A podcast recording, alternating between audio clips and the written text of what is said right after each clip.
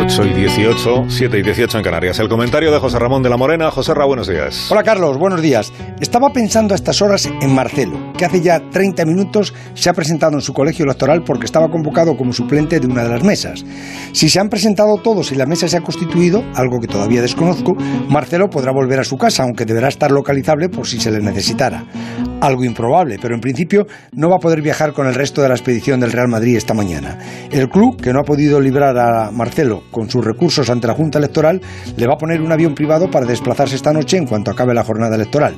Me preguntaba si en lugar de Marcelo es Casimiro o Asensio o alguno de los imprescindibles, ¿cómo se habría resuelto el enredo? Marcelo va a cumplir con sus obligaciones ciudadanas como vecino empadronado de Madrid y quizá aproveche para votar si es que lo hace. Se ha hablado mucho de estas elecciones y mucha gente se ha pronunciado. Ningún futbolista lo ha hecho en Madrid. Pero sí ha habido futbolistas que han pedido el voto por correo y otros como Nacho que van a votar a las 9 antes de viajar. Porque el Real Madrid conocerá el resultado de las elecciones en su hotel de Londres. Allí se van a concentrar este mediodía para el partido de mañana con el Chelsea, pero estas elecciones no están pasando desapercibidas para nadie en Madrid y ni siquiera para los futbolistas.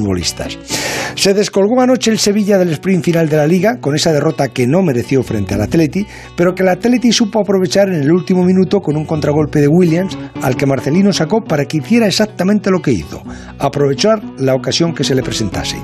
En cualquier caso, el Sevilla ha hecho una temporada fantástica y eso no se lo puede discutir nadie, pero cambia mucho el fin de semana en el que los cuatro primeros se juegan la liga entre ellos. Eso sí, el Sevilla ya a seis puntos y 20, las 8 de la mañana, 7 y 20 en Canarias. Esto es Onda Cero.